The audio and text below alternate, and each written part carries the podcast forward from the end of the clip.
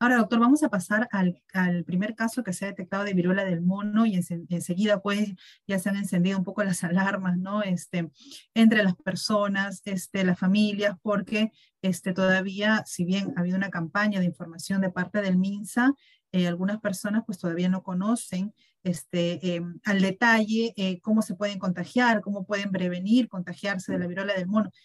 ¿Quiénes son las personas que están más vulnerables a, contagiarse de este virus? En general, cualquier eh, persona puede contagiarse de este virus porque la transmisión es básicamente a través del contacto, el, contacto con, con, la piel, ¿no? ustedes saben, la viruela del mono se caracteriza por tener, bueno, fiebre, malestar general, algunas adenopatías en el cuello, axilas o en la ingle, y luego las lesiones en piel que empiezan como pápulas, que son pequeñas lesiones elevadas, pero que luego se convierten en vesículas y que pueden, y que pueden incluso contener contenido purulento, ¿no? Esas vesículas son la lesión clásica, es la que vamos a ver más frecuentemente, y el contacto con estas lesiones, la pápula o la misma vesícula en mayor medida, son, eh, el, contacto con estas lesiones son las que pueden originar la transmisión de la enfermedad. Entonces, si soy contacto de una persona con estas lesiones, puedo infectarme. Hay otro mecanismo de transmisión que se ha descrito también que podría ser por la vía aérea. Sea, si yo estoy en contacto cercano, menor a un metro de distancia y... Conversando con una persona contagiada. Así es, y por un tiempo prolongado, podría también darse esta transmisión, aunque en menor medida en, Europa y, está, y Norteamérica en general, que es donde se están presentando la mayoría de los casos, lo que se reporta es que mayormente la transmisión está ocurriendo por contacto directo y muchos de estos eh, relacionados incluso con lo que conocemos como el contacto sexual. ¿No? Es decir, sabemos que durante las relaciones sexuales hay un contacto muy cercano de la piel y si uno de los dos tiene estas lesiones puede originar una transmisión a, a su pareja en este caso. ¿no? Entonces, ese es uno de los mecanismos principales que está ocurriendo, no es el único, pero es uno de los principales que está ocurriendo y por eso debemos tener mucho cuidado e identificar tempranamente la presencia de estas lesiones. Pero no es exclusivo que sea por transmisión sexual, ¿verdad? Es decir, una persona, eh, como usted bien lo ha dicho, que esté conversando con otra persona o de repente que comparte una prenda de vestir con otra persona, ya podría estar contagiando, ¿no? Lo digo porque de repente eh, hay una persona que siente los síntomas y de repente eh, puede sentir hasta vergüenza de ir a, un centro de salud porque se le va a estigmatizar de que se ha contagiado por una práctica o por de una manera, por una transmisión sexual. No, no es exclusivo la transmisión sexual como se contagia, ¿verdad? Totalmente, así es. no, es no es la única, la única forma de transmisión. Básicamente la transmisión es, es por contacto. La que más frecuentemente se está reportando ha sido esta que, le explico, pero no es la única y, puede haber con, de transmisión dentro del hogar por compartir eh, la ropa de cama o, en fin, ¿no? Por un contacto muy cercano y permanente con, con estas personas. Por y eso este primer caso, sí, sí, le escucho. Y, y por eso es importante este, identificar tempranamente la presencia de estas lesiones y, y, hacer el diagnóstico pertinente, ¿no?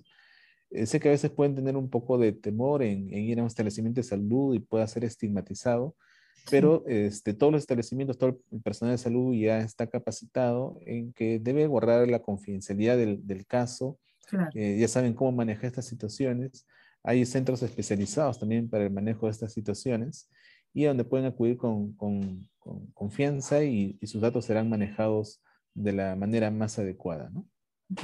¿Y cuáles son las recomendaciones, doctor? Y con eso ya vamos terminando para evitar este, contagiarnos, ¿no? Porque es muy difícil saber, pues, si estamos conversando con una persona que probablemente tenga este virus, ¿no? ¿Cómo nos protegemos? Sí, bueno, básicamente es que la persona que este, tiene estos síntomas eh, avise oportunamente a un establecimiento de salud y se le diagnostique para que él pueda tomar las medidas del caso de aislamiento y educar a sus contactos cercanos. De manera que si alguno de ellos también tiene eh, algunos síntomas, este, también se diagnostique, se puede aislar oportunamente y evitar la transmisión a, otras personas, ¿no? Eh, básicamente es el, diagnóstico temprano y que necesitamos que la, comunidad, digamos, tenga, tenga claro este, este asunto. Okay, para poder eh, esa misma persona ser responsable y, y no ir contagiando pues a, a otras personas, ¿verdad? Este, mm, ya se puede diagnosticar la viruela del mono en nuestro país, porque en un principio se hablaba de que las muestras se toman y son enviadas a Estados Unidos y eso pues puede demorar un tiempo. Sí, no, eso fue en los primeros días que empezó la epidemia, eh, porque era una enfermedad nueva y había que estandarizar el procedimiento diagnóstico. Ya este, desde hace más de dos semanas ya tenemos el, diagnóstico estandarizado implementado aquí en, el país, eh, gracias a la colaboración internacional con, con, la Organización Panamericana de la Salud. Y estamos eh, emitiendo los resultados muy rápidamente, entre 12 a 24 horas de identificado del caso, ya estamos confirmando o descartando este, el diagnóstico de viruela del mono. ¿Y se ha tomado las muestras a los contactos de esta persona que se le ha detectado el virus? ¿Ya hay los resultados de los contactos, eh, bueno, los familiares, amigos con los que ha tenido contacto esta persona? Sí, se ha hecho la, la, investigación epidemiológica. Este, entenderán también que es un poco difícil, también hay algunos temas de confidencialidad, pero en términos generales este, podemos decir que todavía no se ha identificado otro caso en sus contactos inmediatos, por lo menos. Ah, ok. Y para terminar, doctor, no, no hay la necesidad de ponernos alguna vacuna, ¿verdad? Para no, no, ser, no, no contagiarnos de la viruela del mono, ¿no? Porque se decía pues que no hay vacunas, que, que, que, la vacuna tradicional que hemos recibido en algún momento podría este, darnos esa protección. Eh, eh, explíquenos, por favor, si se puede uno o no vacunar para estar más protegido y no contagiarse de este virus. Sí, eh, hay que entender este, hasta los años 70 ah, se vacunaba contra la viruela, ¿no? Que es una enfermedad que ya fue erradicada del, del mundo, del planeta. Este, fue declarado como el país, el mundo libre de viruela en el año 80 por la OMS. Y esta viruela del mono es otra enfermedad. Es un virus muy cercano a la viruela de humanos, digamos, eh, pero es diferente. Pero también hay que diferenciar de lo que es la vacuna de varicela, porque también he escuchado que algunos están confundiéndolo con la vacuna de la varicela, que es, es otra cosa.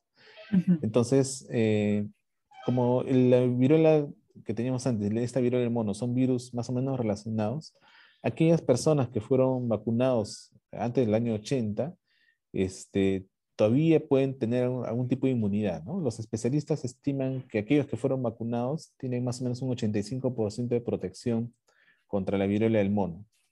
Ahora, la viruela del mono en sí este, es una enfermedad que se transmite, no tiene la capacidad de propagación como el COVID, por ejemplo, ¿no? es, su propagación es de, se le conoce como 1.3 el, el RO, ¿no? La capacidad de transmisión. O sea, si hay un caso, es posible que este genere un, un caso más, pero no más o uno o dos, ¿no?